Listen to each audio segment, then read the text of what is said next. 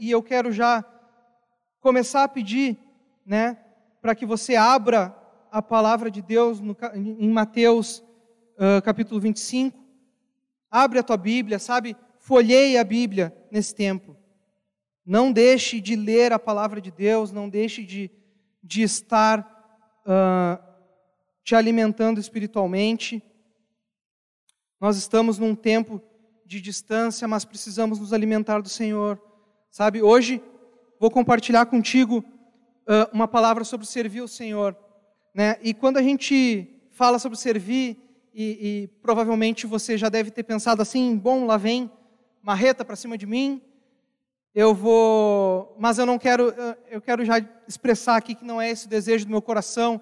Eu quero compartilhar algo que Deus começou a ministrar comigo, sabe, uh, sobre a nossa atitude em servir ao Senhor, porque a nossa vida inteira ela é de servir a Deus. Nós que conhecemos o Senhor, nós servimos Ele, não só nos nossos serviços ministeriais que a gente faz, sim, é, é, é fato, na nossa assistência social, quando a gente sai para ajudar alguém, para fazer é, alguma ação, sim, nós estamos servindo a Deus. Quando nós evangelizamos alguém, quando nós pregamos, sim, nós estamos servindo ao Senhor. Mas eu quero dizer que o serviço, a, a, o nosso serviço para Deus, não se resume a isso. Isso é, é bastante, mas não é só isso. Sabe, o seu testemunho, a sua vida de santidade, a, sua, a, a maneira como você conduz e a intenção do seu coração ela precisa servir ao Senhor. Então é nesse sentido que eu gostaria de compartilhar uma palavra contigo, né? Porque uh, senão a gente já vai para aquele lado, né? Já que a gente participa de uma igreja tão ativa, né? Ah, é serviço, lá vem ele me cobrar de trabalhar. Não é essa a ideia, querido. Vá abrindo a palavra de Deus em Mateus capítulo 25. E nós vamos fazer a leitura desse texto. Capítulo 25, no versículo 14, a palavra de Deus diz assim: Pois será como um homem que, ausentando-se do país, chamou os seus servos e lhes confiou os seus bens. A um deu cinco talentos, a outro dois, e a outro deu um, de acordo com a capacidade de cada um deles. Fica com isso bem gravado, de acordo com a capacidade de cada um deles.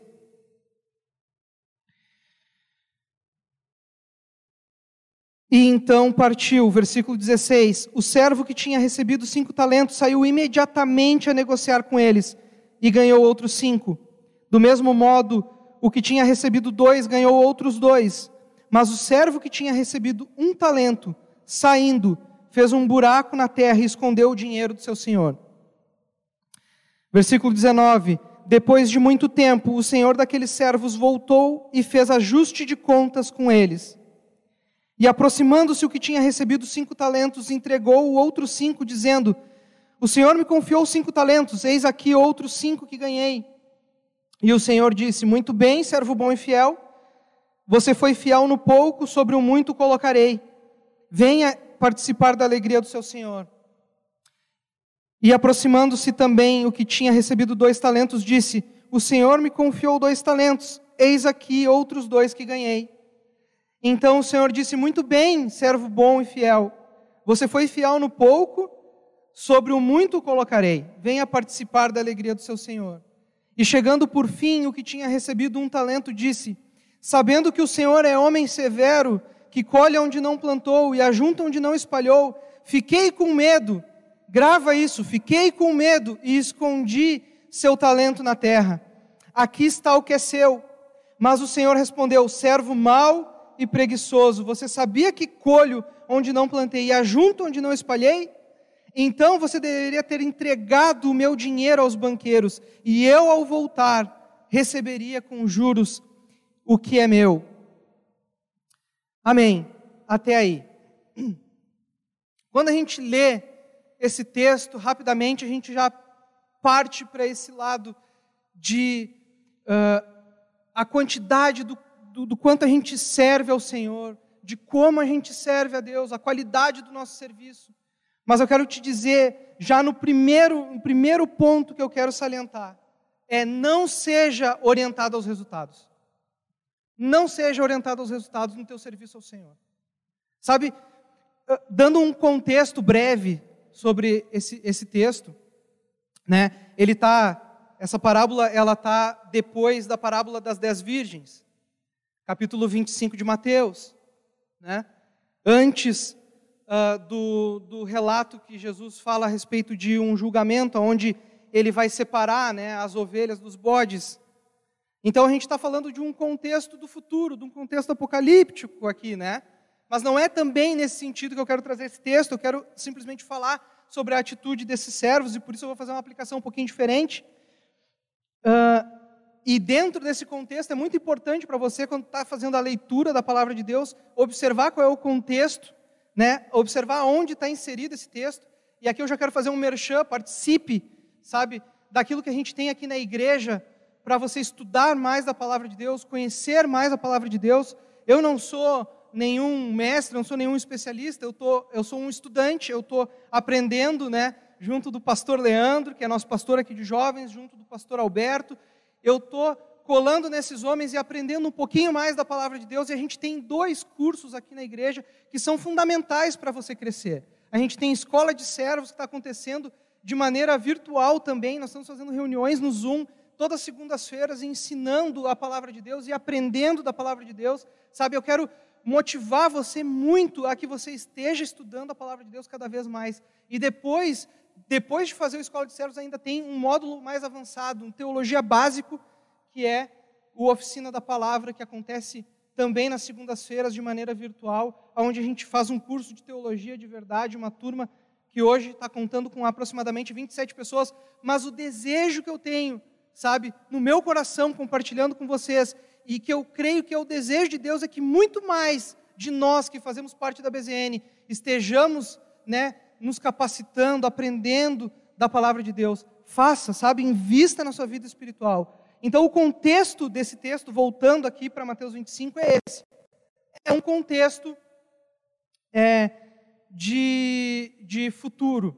Mas eu quero aproveitar as características dessas pessoas, desses três servos, que uh, vão ter que prestar contas a um Senhor sobre o seu serviço. Sabe, esse texto ele fala muito sobre um princípio da palavra de Deus chamado mordomia. Sabe, há um Senhor que se ausenta e ele delega os seus recursos. Talento aqui é um dinheiro, sabe? É dinheiro, é um valor, é uma, uma quantia em dinheiro que esses servos recebem. E eles recebem essa quantia para administrar.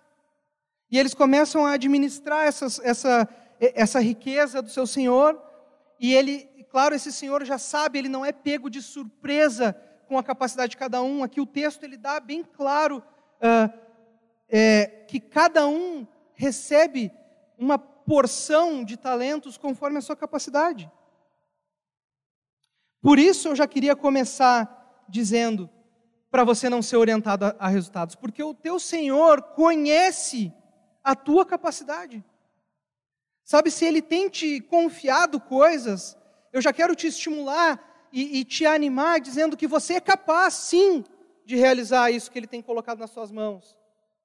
Sabe? Você é capaz, sim. Porque Ele não delega coisas se você não tiver capacidade. Ele distribui das suas riquezas conforme a capacidade dos seus servos.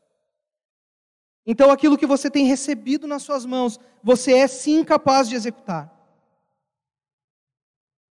Então, essa é a primeira característica que eu queria salientar. Não se preocupe com isso e não seja orientado a resultados. Porque o teu Senhor sabe da tua capacidade, de quanto tu pode re retornar para Ele. Isso está no versículo 15. Tenha sempre em mente isso tu é capaz de realizar. Amém? E a segunda coisa que eu queria salientar, o versículo 27. Olha ali para a palavra de Deus. Então você devia ter entregado o meu dinheiro aos banqueiros. E aqui eu queria, falando dessa, dessas questões práticas, peça ajuda as questões práticas do nosso serviço a Deus, da nossa execução de serviço a Deus. Peça ajuda. Delegue. se em algum momento tu te sentir que tu não tem a condição ou não está pronto 100% para executar uma demanda, peça ajuda. Sabe, coisas práticas para a nossa vida. Primeiro, entenda que você tem capacidade de executar. E a segunda é que quando tu precisar de ajuda, você precisa pedir ajuda. Precisa delegar essa demanda. Sabe, olhar para o lado e pedir ajuda. São duas coisas práticas apenas que eu separei aqui, que são muito importantes, porque às vezes tem pessoas que pegam uma demanda, pegam uma, uma tarefa e morrem com ela. Travam, e é isso que acontece com esse, com esse, com esse servo. Né? Esse servo ele enterra o talento. E o Senhor, quando vai fazer uma prestação de contas com ele, diz assim: servo mau e preguiçoso. Por que, que tu não entregou aos banqueiros? Se tu sentia que tu não tinha capacidade de operar, porque tu tinha medo, entregasse para quem não tem essa condição. E ao menos eu ia receber de volta com os juros. E aqui, para mim, é a segunda coisa que eu quero é, salientar a respeito do resultado. Não fica preso no resultado. O Senhor não queria cobrar desse desse servo que ele multiplicasse para cinco, que ele multiplicasse para dez, que ele multiplicasse para dois. A atitude desse servo era muito mais importante para o seu senhor do que propriamente os resultados. Sabe, Deus, ele não é orientado aos resultados. Depois a gente vai ter, lá no final, uma sessão de perguntas, eu já separei, inclusive, até uma, uma resposta, um texto, porque Deus ele se encarrega, sabe, dos resultados. Deus ele se encarrega dos resultados.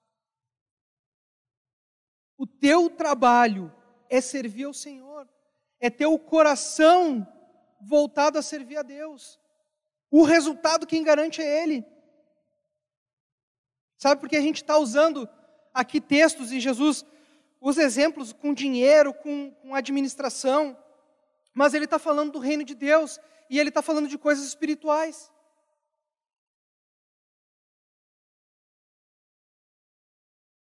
E nessa, nessa dinâmica de servir ao Senhor, a gente precisa entender que Ele é o maior interessado.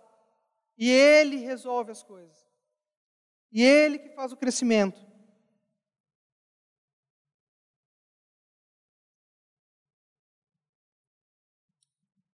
Teu trabalho é fazer o melhor para o Senhor, o teu melhor para Deus.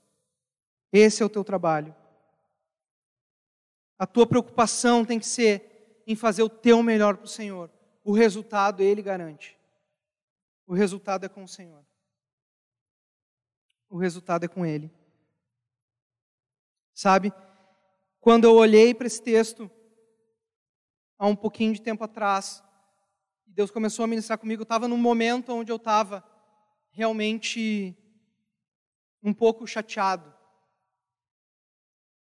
Eu estava, porque às vezes é inevitável que a gente faça determinadas coisas e a gente faz o nosso melhor para Deus, mas parece que às vezes a gente não alcança algum resultado e a gente gostaria muito de alcançar.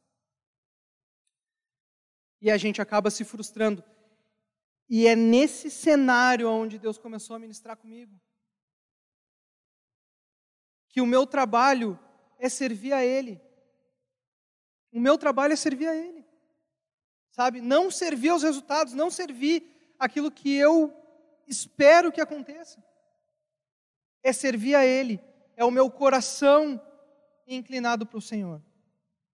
Né? Deus chama Davi, homem segundo seu coração, e ele completa dizendo: porque está, ele é disposto a fazer toda a minha vontade. Esse é o coração que Deus quer.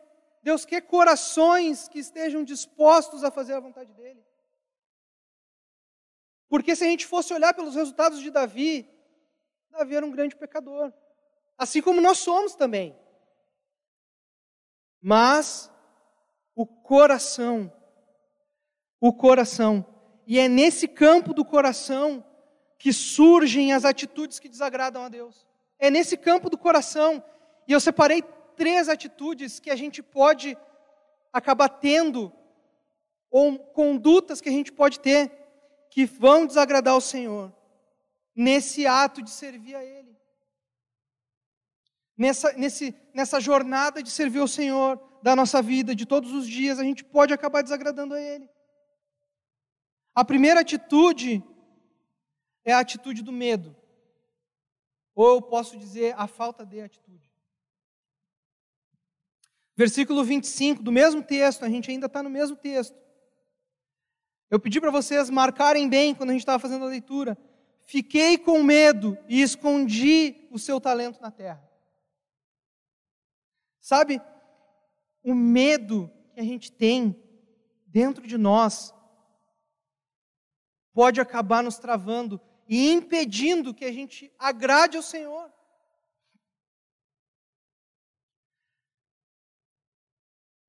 Sabe, é, eu, para estar aqui hoje, compartilhando essa palavra contigo, eu precisei, há bastante tempo, entrar num processo onde eu começo a vencer os meus medos.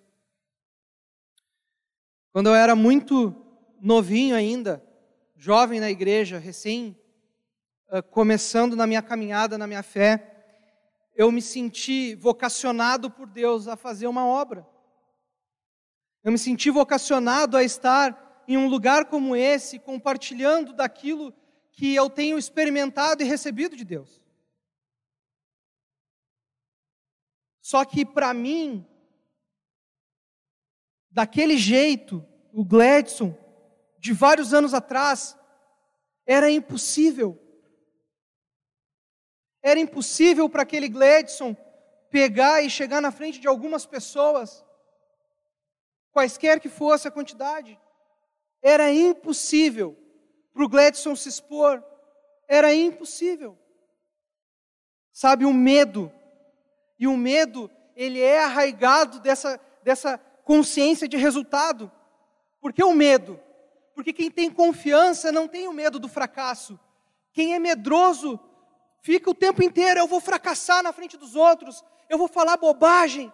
É o medo do fracasso, sabe? É esse jovem aqui, esse servo, que pega aquele talento e ele vai em terra, e ele ainda diz assim: Eu sei que o meu Senhor é um homem severo, que colhe onde não plantou. Sabe, o medo tem essa característica, esse poder, se ele dominar a tua vida, tu vai começar a ser travado e tu não vai conseguir fazer aquilo que Deus tem para ti. E Deus te chamou, sabe? Deus tem chamado, Deus tem te levantado, e Deus quer que tu realize uma obra. Deus não chamou ninguém para ser um membro de banco de igreja, Deus chamou pessoas para servir, para testemunhar, para trazer outras vidas, para propagar o Evangelho. Deus chamou, Deus chama a tua vida. Sabe qual é o medo? Qual é o medo que te trava? É o medo do julgamento que as pessoas vão ter pela tua fé? É o medo, sabe, de fracassar na frente de outros se tu for falar e não ter a resposta naquele momento? É o medo de ser ridicularizado por causa da tua fé e aí por isso tu age como se não fosse cristão lá fora, na escola, no trabalho? É por isso? Qual é o teu medo? Qual é o fracasso que te assombra? O meu era esse. Eu não podia, eu era incapaz. Mas Deus sabia. Deus sabia que eu podia transformar isso. E hoje compartilhar a palavra com vocês. Deus sabia que eu podia mudar isso. Como que eu mudei isso? Sabe? Foram coisas muito práticas que eu fiz. Muito práticas. Eu fui fazer um curso de Libras, eu fui fazer curso de teatro, eu fui fazer várias coisas na igreja. Eu fiz muitas coisas na minha adolescência, no início da minha juventude. Para que eu conseguisse fazer aquilo que eu me sentia vocacionado por Deus para fazer. Sabe, você precisa parar de olhar para o seu fracasso. Para de olhar, sabe? Para de olhar para isso. Sabe, não seja uma pessoa 100% focada no resultado, porque você vai falhar em algum momento. Não tem problema. Não tem problema. Eu já passei vergonha, muita. Não tem problema. Não tem problema, porque o teu coração é que importa para Deus. Tu está fazendo o teu melhor. Uma vez debocharam de mim, eu cantava num coralzinho de adolescentes, com 15, 16 anos, debocharam de mim. Eu não tenho talento nenhum para música. Debocharam de mim, mas eu estava lá. E aí uma, uma frase me marcou, porque eu saí muito chateado daquele dia. Eu tinha, sido, eu tinha sido exposto no meio do grupo inteiro, e a minha timidez era o meu maior medo. E eu fui exposto. E a Inês, na época, o pastor Alberto e Inês eram líderes de adolescentes aqui na igreja. E a Inês me parou, viu a minha cara. E ela disse assim: O que, que aconteceu? E eu falei para ela. E ela disse assim: Mas tu deu o teu melhor para Deus? E eu respondi: Sim, eu dei o meu melhor. E ela disse assim: Não importa que tu seja bom, importa que tu tenha dado o teu melhor para Deus. Sabe, o teu melhor para Deus. É o teu melhor. Não importa se você vai fracassar, dá o teu melhor. Sabe, não enterra os depósitos de Deus na tua vida, não enterra. Não faça que nem esse homem. Peça ajuda. Existem pessoas que podem te ajudar na tua fraqueza e transformar isso para que tu não seja um fracasso para o resto da tua vida. Deus tem tudo preparado para você realizar a obra dele.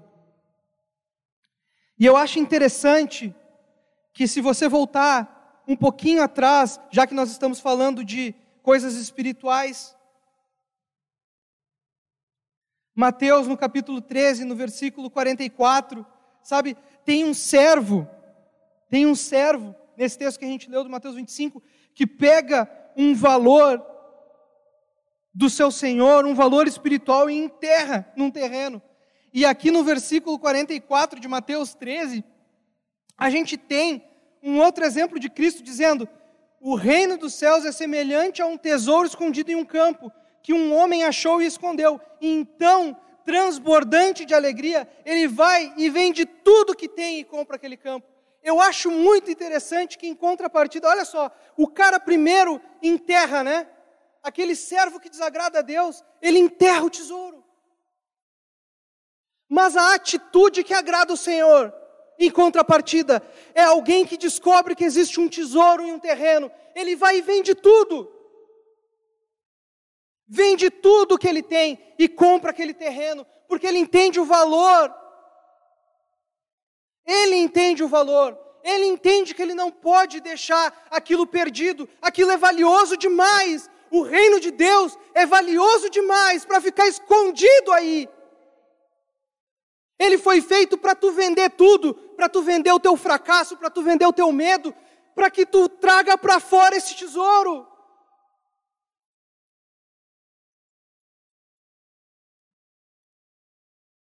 Deus tem colocado um tesouro no teu coração, um tesouro na tua vida. Não enterra o tesouro. Faça que nem esse outro. Vende tudo. Vende tudo. Porque o reino de Deus é muito maior. Muito maior. Sabe, se tu está comigo aqui, sabe, coloca aí um amém. Estou recebendo de Deus. Sabe, porque o que Deus tem colocado é um valor muito maior do que qualquer fracasso que tu possa ter. Muito maior. Muito maior. Sabe o que eu vejo? O que eu vejo nesse homem de Mateus 13, 44, fazendo um parêntese aqui, só bem rapidinho. Esse homem, ele não tem medo de investir no reino. Enquanto pessoas são movidas por medo ou travadas por medo. Esse homem vende tudo. Sabe, não tenha medo. Não tenha medo de investir no reino de Deus. E aqui eu estou falando de investir mesmo, de botar a mão no bolso, de investir, de colocar o seu recurso, de colocar o teu conhecimento, de colocar aquilo que tu tem. Eu não sei se você sabe como a gente faz as lives aqui. Mas quando a gente chegou num momento onde a gente precisou fazer lives, a gente não tinha disponível na congregação os recursos necessários. Mas isso não impede que a gente invista o nosso próprio recurso. Não impede. E hoje nós fazemos lives aqui, a gente está com os equipamentos todos da Bruna.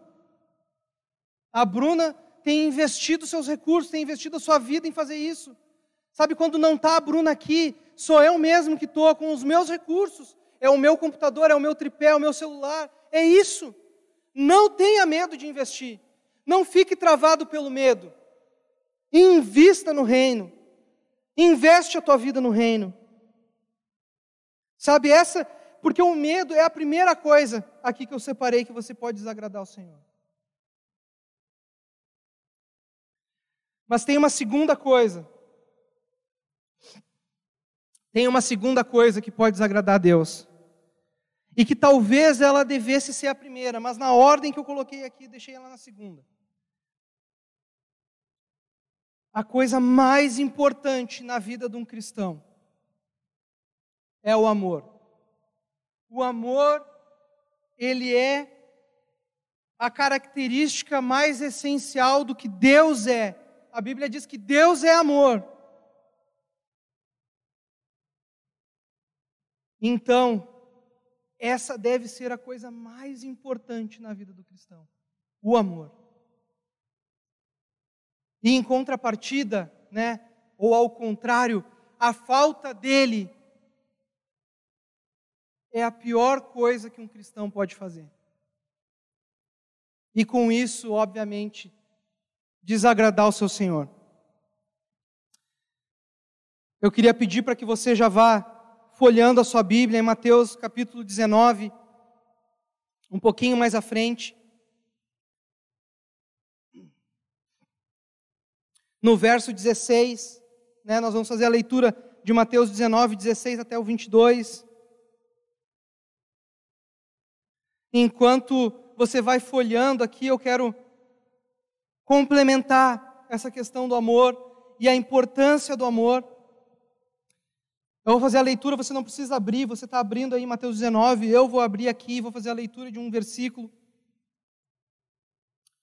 Para que você entenda como o amor é importante. Paulo dedicou um capítulo inteiro aqui, quando a gente tem na Bíblia a carta aos Coríntios, só sobre o amor. E Paulo em 1 Coríntios, capítulo 13, no verso 8, ele diz assim: "O amor jamais acaba". O amor jamais acaba. Havendo profecias desaparecerão. Havendo língua cessarão. Havendo ciência passará. Pois o nosso conhecimento é incompleto e a nossa profecia é incompleta. Mas quando vier o que é completo, o Senhor, né? Então o que é incompleto será aniquilado.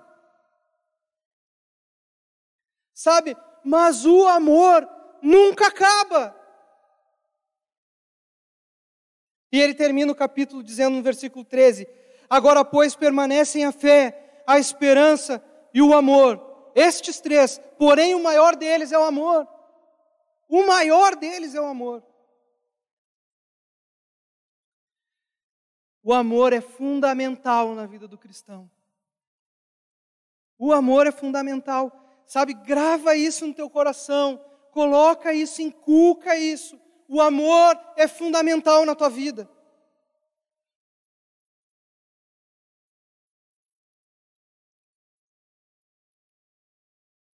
Você não pode viver uma vida sem amor. E é nesse contexto que, que Jesus encontra uma pessoa. Eis que alguém, Mateus 19, versículo 16. Eis que alguém, aproximando-se de Jesus, lhe perguntou: Mestre, Que farei de bom para alcançar a vida eterna? E Jesus respondeu: Por que você me pergunta a respeito do que é bom? Bom só existe um, mas se você quer entrar na vida, guarde os mandamentos. E ele lhe perguntou: Quais? E Jesus respondeu: Não mate, não cometa adultério, não furte, não dê falso testemunho, honra teu pai e tua mãe e ame o seu próximo como você ama a si mesmo. E o jovem disse: Tudo isso tenho observado. O que me falta ainda? E Jesus respondeu: Se você quer ser perfeito, vá, venda os seus bens, dê o dinheiro aos pobres e você terá o tesouro nos céus. E depois venha e me siga. Mas o jovem, ouvindo esta palavra, retirou-se triste, pois era dono de muitas propriedades. Olha o que acontece com esse jovem. Sabe, esse jovem, ele teve uma ousadia de interpelar o mestre para perguntar como ele fazia para herdar o reino. E Jesus ele é bem enfático, né? Depois nós vamos ler o outro texto que fala sobre isso, que Jesus responde sobre os mandamentos, sobre amar. Mas aqui Jesus coloca esse jovem diante da sua realidade. Deus levanta, né? Deus pessoa, humano, vivendo aqui nessa terra, Jesus ergue um espelho diante daquele jovem e coloca nua e cruamente a realidade daquele jovem. Ele pergunta sobre os mandamentos, Jesus é cirúrgico. E o jovem diz: Eu tenho observado todas essas coisas. E Jesus levanta então aquele espelho para ele e diz assim: Falta uma coisa para ti entende que o reino é muito maior do que tu tem, vende tudo. Vende tudo. E como alguém que é orientado a resultados, alguém que presta atenção nos resultados. Esse jovem notou ali que ele era incapaz de amar ele era incapaz de amar. Jesus disse para ele: guarda os mandamentos. Mateus 22, 34 a 40. Já vai abrindo aí, a gente vai fazer a leitura depois. Jesus fala sobre amar o Senhor teu Deus acima de todas as coisas e o próximo como a si mesmo. E esse jovem, ele não é capaz de amar Deus acima de todas as coisas. Ele queria entrar no reino, mas ele não amava Deus acima de todas as coisas. As suas riquezas, os seus resultados, as suas propriedades valiam muito mais. Ele não conseguiu, ele falhou já no primeiro. E ele falha em todos aqueles que ele diz que ele observa. Porque ele não ama o seu próximo como a ele mesmo. Porque o resultado de amar a Deus e vender as suas propriedades, é que ele daria para aqueles que precisam. Ele precisaria amar as pessoas que, rece que receberiam dele. Ele precisaria amar. É o amor, entende? A chave é o amor. O sentimento perfeito, o sentimento de Deus. E ele não tinha isso. E ele se depara com aquele espelho, se entristece e vai embora.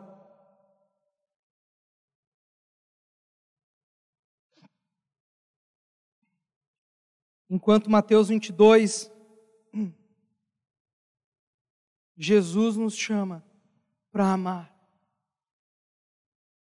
Jesus nos chama para amar. Vers, capítulo 22, versículo 34. Entretanto, os fariseus, sabendo que Jesus havia silenciado os saduceus, reuniram-se em conselho. Um deles, intérprete da lei, querendo pôr Jesus à prova, perguntou-lhe: Mestre, Qual é o grande mandamento na lei? E Jesus respondeu: Ame ao Senhor seu Deus de todo o seu coração, de toda a sua alma e de todo o seu entendimento. Este é o grande e primeiro mandamento. E o segundo, semelhante a esse, é: ame o seu próximo como você ama a si mesmo. Destes dois mandamentos dependem toda a lei e os profetas. Todas as ordenanças de Deus são, em última instância, alimentados e gerados pelo amor de Deus por nós. Toda a revelação do Senhor, toda a revelação de Deus, está balizada no amor que Ele tem por nós. E o que Ele quer é que na nossa resposta a gente haja com um amor que Ele derrubou sobre nós, que Ele derramou sobre nós, agora a gente devolve esse amor a Ele. É a nossa vida.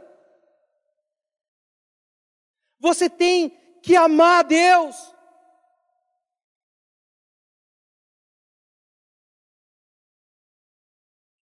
Sabe quando você se esconde, se encolhe para os seus medos, para os seus fracassos, você não está colocando o amor que você tem por Deus acima disso, acima da sua vida.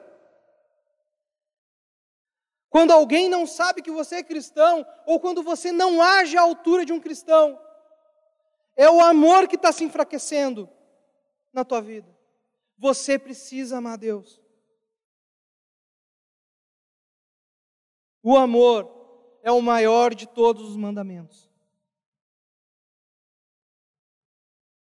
É o maior. Aleluia. Você está comigo até aqui? Está acompanhando isso? Coloca aí uma mãozinha, coloca aí um sorrisinho, coloca um sorrisinho meio sem graça se Deus está apertando contigo. Não tem problema. Eu fui apertado essa semana.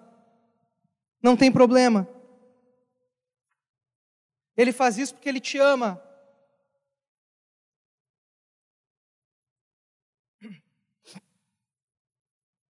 Por último, por último, eu separei aqui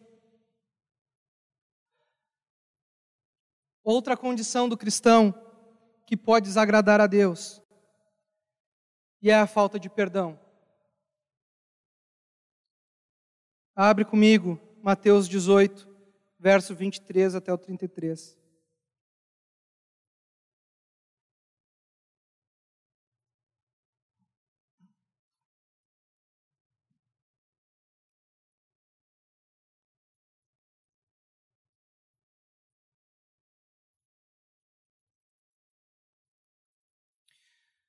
Mateus no capítulo 18, versículo 23, diz assim: Por isso o reino dos céus é semelhante a um rei que resolveu ajustar contas, olha isso, ajustar contas com seus servos. E passando a fazê-lo, trouxeram-lhe um que lhe devia dez mil talentos. Não tendo ele, porém, com o que pagar, o senhor desse servo ordenou que fossem vendidos ele, a mulher, os filhos e tudo o que possuía, e que assim a dívida fosse paga. Então o servo, caindo aos pés dele, implorava: Tenha paciência comigo e pagarei tudo ao Senhor. E o senhor daquele servo, compadecendo-se, mandou embora e perdoou a dívida.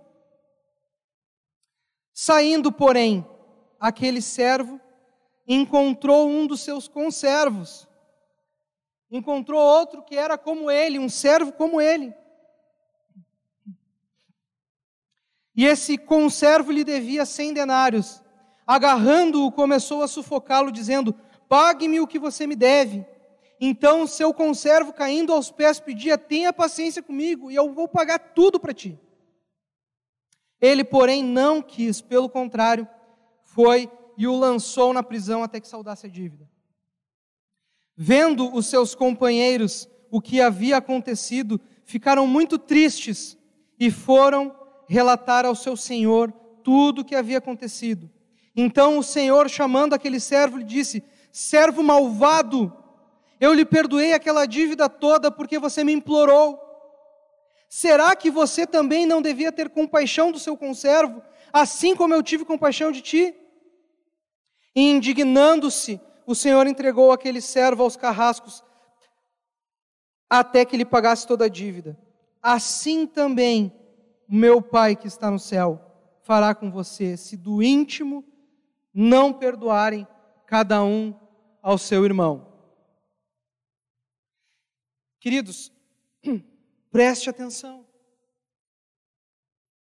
Preste atenção, esse essa falta de perdão é algo que pode acabar contigo. Eu estava conversando essa semana com um jovem, com um discípulo. E eu falei para ele, eu anotei essa frase para falar para vocês também. Eu disse: o primeiro beneficiário do perdão é tu mesmo. E isso eu queria deixar para vocês. O primeiro beneficiário do perdão somos nós mesmos. Porque parece que a gente não entende o que é perdão. Me parece que a gente não entende. Mas eu acho que a gente já deveria ter entendido. No último retiro, né, o pastor pregou sobre perdão. Faz pouquinho tempo, né, logo ali atrás. E nos ensinou sobre perdão. Mas o que, que é perdão? Você entende o conceito de perdão? Porque às vezes a gente fica nessa questão do perdão, assim, ah, eu, eu peço perdão para Deus e Deus me perdoa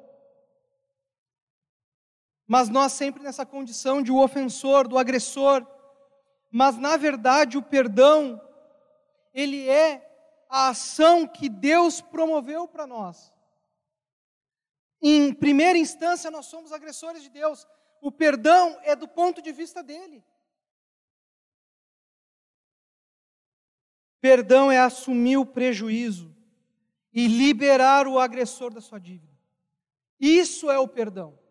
O que a gente reconhecer o nosso pecado, pedir perdão, não é o sentido de perdão.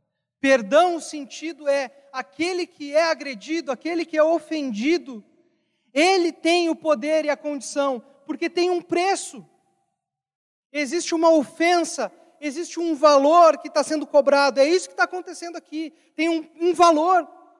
Esse, esse servo ele está diante de um rei e esse rei tem ele, ele, ele é credor desse rei. E esse, e esse rei tem na, na costa, nas costas desses servos aí, desse servo, 10 mil.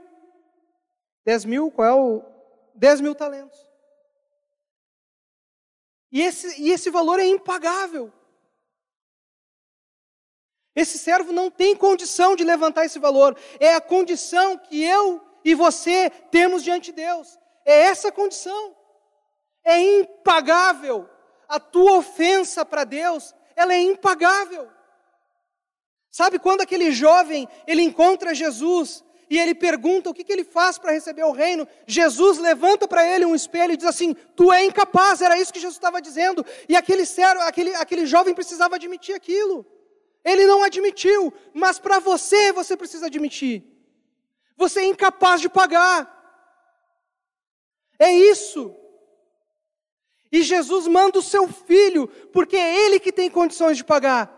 É Deus que tem condições, é Ele que possui recursos, é Ele que pode dizer: agora eu não vou te cobrar mais nada. E é isso que Ele faz contigo. E Ele faz contigo para quê? Para tu olhar para o teu irmão e dizer assim: você me ofendeu. É para isso. Onde está o amor?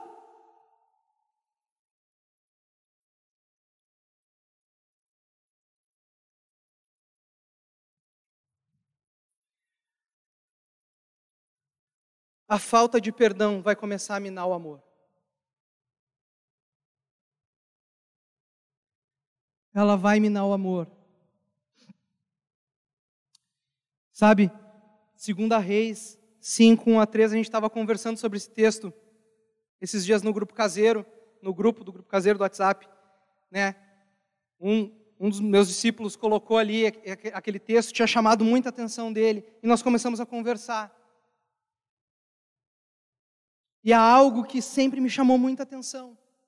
Sabe? Essa história de Naamã, não sei se você conhece, mas Naamã era um homem importante, general, e ele tinha uh, levado uma menina como escrava, uma menina de Israel como escrava.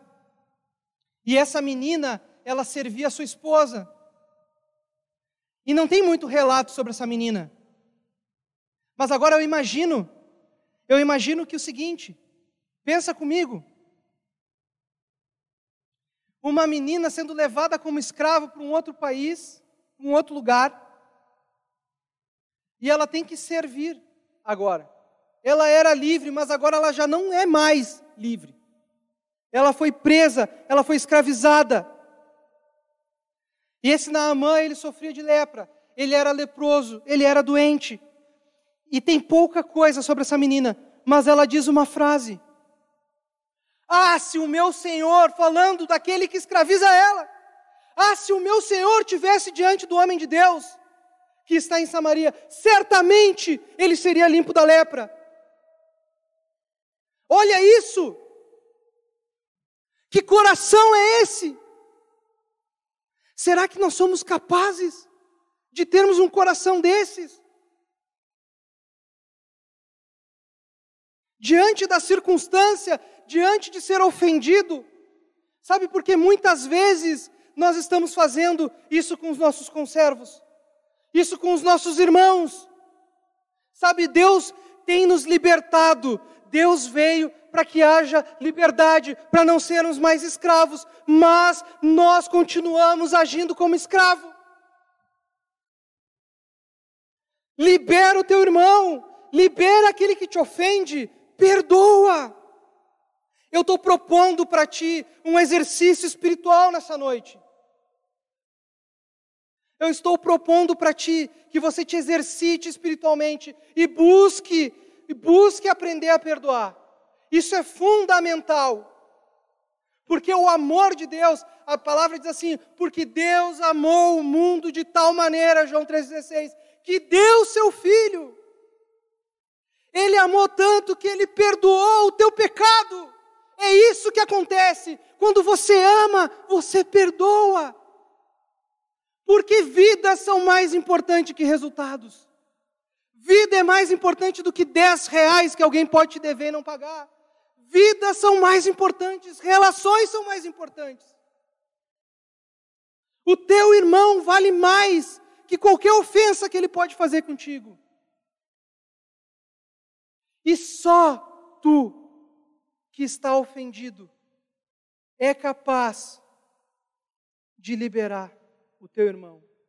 Você precisa pagar, assumir esse prejuízo e liberar ele. No amor do Senhor, não depende de arrependimento dele isso. Porque o primeiro beneficiário do perdão é você mesmo. Você que é beneficiário disso, porque você vai estar liberto de um sentimento, de um rancor, de uma amargura no seu coração, ofendido com alguém, perdoa essa pessoa.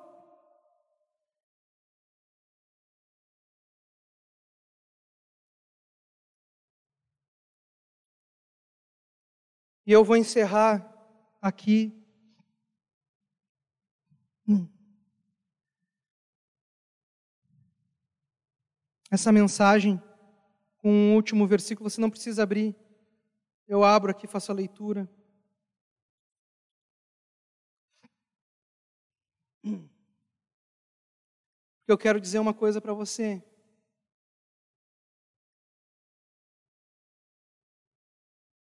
Se você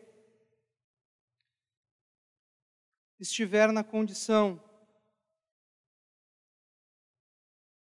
de medo, te travando, nessa falta de amor ou nessa ausência de perdão, você ainda está focado nos resultados.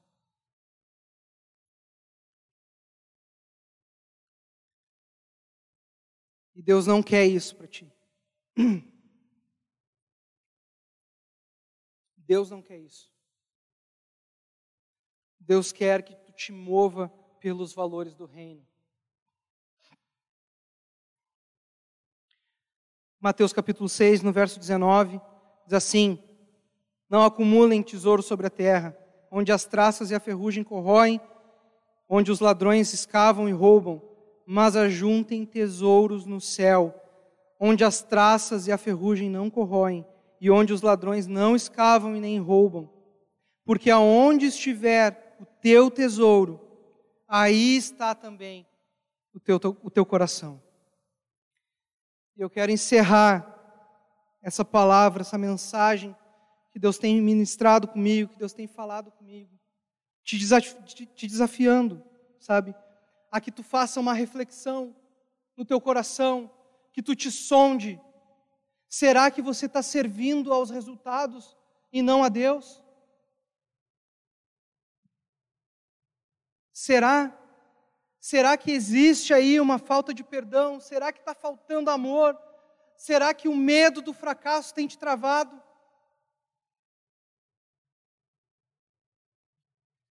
Deus veio para te libertar de todas essas coisas. Jesus veio para que tu tenha liberdade de todas essas coisas. Viver uma vida livre é viver uma vida onde tu não tem esse medo, sabe? Tu não tem esse medo.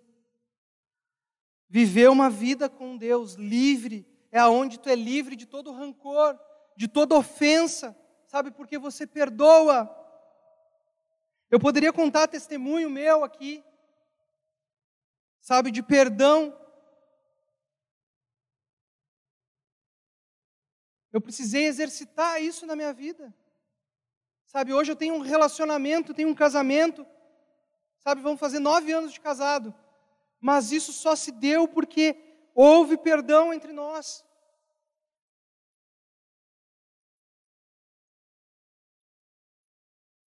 Precisa haver perdão, porque as pessoas importam mais. Amém? É isso que eu queria compartilhar contigo. Uh, e a gente ia conversar algumas perguntas no final, mas a gente está extrapolando no tempo. Nós vamos encerrar aqui. Eu quero fazer uma oração contigo. Eu quero orar com você, sabe? Eu quero te abençoar para que naquilo que você está precisando ser transformado, você seja em nome de Jesus. Pai, nós estamos aqui diante de Ti, Senhor, e Tu não está impedido de agir nos corações, e todos aqueles que estão me ouvindo, Senhor, nessa noite, nas suas casas, possam ser tocados por Ti, Senhor, tocados pela palavra, Senhor, que tu tens, Senhor, transmitido através desse canal, Deus, em nome de Jesus. E que as vidas possam ser transformadas, Senhor, e que a gente possa, nesse momento, começar a andar em direção, a se alinhar contigo, se alinhar com a tua vontade, se alinhar com os teus desejos sobre nós. Pai, em nome de Jesus, não queremos ficar presos, Senhor, a sentimentos, a coisas interiores nossas que são práticas e, e, próprias da nossa natureza pecaminosa. Não queremos ser presos nisso. Nós recebemos o Espírito Santo de adoção, pelo qual nós clamamos a Ti e nós somos livres. No dia que nós te recebemos, Senhor Jesus, Tu disse que nós fomos feitos nova, novas criaturas, nós somos novos em Ti, não precisamos ficar presos a essas coisas. Nós somos livres para Te amar, Senhor. Nós somos livres para amar o nosso irmão como a nós mesmos. Aleluia! Nós somos livres, nós declaramos isso sobre nós.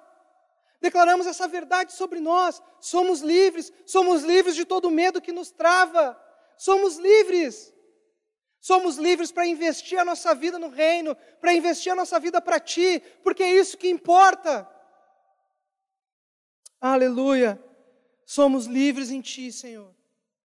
Nós somos livres para servir a Ti, Senhor. Aleluia! Em nome de Jesus, seja abençoado na sua casa. Nós estamos encerrando em nome de Jesus. Amém.